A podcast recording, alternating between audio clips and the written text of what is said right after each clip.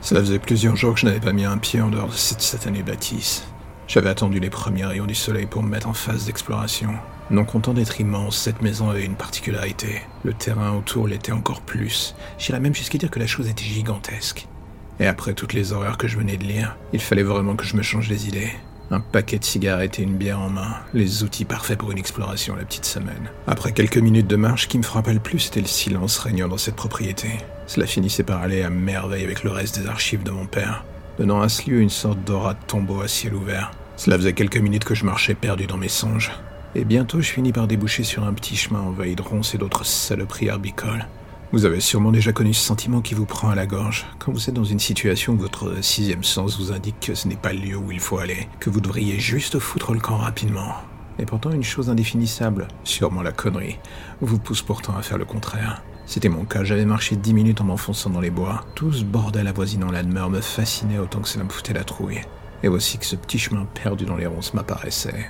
Je n'étais plus à une connerie près, je décidai de m'engager. Cela se résumait à lutter pendant près de cinq minutes en maudissant la terre entière et moi le premier, d'avoir écouté cette idée à la con. J'avais des pics partout, des orties et autres saloperies me balafrant le visage. Je n'en voyais plus la fin. Et d'un coup, alors que je l'ai hurlé dans le vide, cette petite bâtisse se découvrit enfin, une sorte de clairière protégée par la végétation, et qu'il fallait vraiment vouloir trouver. Si j'avais été dans un film d'horreur, j'aurais dit que cette cabane avait des faux airs de lieu où le tueur en série entrepose les cadavres de ses victimes. J'étais mal à l'aise en m'approchant. Je ne pouvais plus fuir. Mais ce n'est pas pour autant que j'avais la moindre envie de foutre le pied dans ce trou. L'hésitation était ma cavalière et après un court instant, je décidai finalement de lui faire faux pas. De plus, la nuit commençait à tomber et l'idée de rester dans ce merdier sans y voir à plus de deux mètres était hors de question. Au moins, avec cette petite bâtisse, j'aurais un toit sur la tête. La première chose qui me frappa était que la maison semblait presque entretenue, ce qui ne correspondait pas du tout à ce qui l'entourait. Tout cela était pour le moins paradoxal vu la localisation inatteignable de cette bâtisse. Je poussai la porte, première surprise. À l'intérieur déjà, ce n'était pas fermé. Et deux, tout était moderne. Cela contrastait encore une fois de plus avec l'extérieur. L'électricité était là et tout avait été aménagé comme une sorte de retraite pour le moins particulière. Il y avait des photos de mon père, des photos de moi, des photos de ma mère. Je ne comprenais plus rien, j'avais toujours pensé que mon père était une ordure. Et pourtant, même de loin, il semblait avoir gardé un œil sur moi au fil des années. La demeure, visiblement, lui servait de devanture, cachant cette maison. La question était de savoir pourquoi. Je balayais tout du regard, à la recherche du moindre détail. Il n'y avait rien, pas un seul indice. Et soudain, quelque chose m'intrigua. Un léger bruit, un sifflement comme un courant d'air. Cela ne venait pas de l'extérieur, mais de l'intérieur, et plus précisément derrière la bibliothèque me faisant face. Il y avait des tonnes de livres de psychologie, des vieilles affaires sur des criminels dont je ne connaissais même pas le nom, et toujours ce courant d'air, et ce petit bruit qui me balayait les oreilles.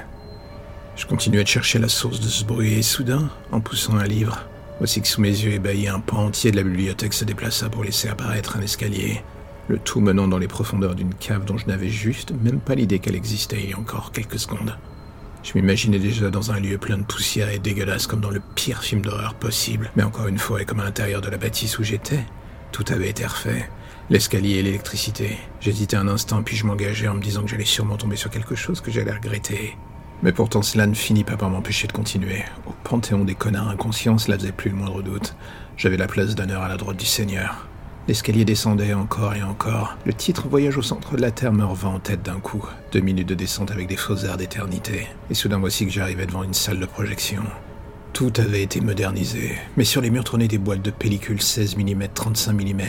Je ne savais même plus d'où tout cela pouvait venir. Une salle de projection perdue dans une cave au milieu de la forêt. La vie secrète de mon père continuait encore et toujours de me surprendre. La salle de projection était raccordée à un système informatique, tout avait été numérisé. Je me rendais compte en allumant l'écran. De simples indications allaient de 1944 à 2020. Des dossiers en pagaille avec juste l'indication de l'année. Et rien d'autre. Je cliquais sur le premier, 1944. C'est en voyant les sous-dossiers et leurs noms que certaines pièces du puzzle commencèrent à se connecter dans ma tête. Jean Fontanelle, Augustin Baptiste, Marcelin Lamont, Chonkova, Madame Vermont. Des noms qui ne cessaient de revenir encore et encore dans les dossiers de mon père. Je n'avais fait qu'en effleurer la surface. Le dossier concernant Madame Vermont était rempli de près d'une centaine de vidéos numérisées. Pas d'indication. Un vrai bordel, juste des numéros les uns à la suite des autres. Intrigué, je cliquais sur les premiers. Des images de la maison close, des images de ses filles, on serait presque cru dans un film muet de la belle époque. C'était festif et joyeux, toute l'image que l'on se ferait d'un bordel de Montmartre pendant la Seconde Guerre. Les dix premières vidéos étaient du même type. Et soudain, en cliquant sur la onzième, Un énorme changement de ton se mit en place. Ce n'était plus aussi bien filmé, on avait soudain l'impression que la personne à la caméra était ivre ou envahie d'une colère ne demandant qu'à s'assouvir. Et la suite des vidéos ne fit que valider ce sentiment. Tout ce que j'avais entendu sur la nuit d'horreur s'étant passé dans l'établissement de Madame Vermont était là.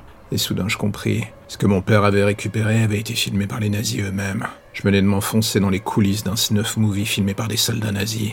Il n'y avait plus le moindre doute. J'avais définitivement basculé de l'autre côté du miroir.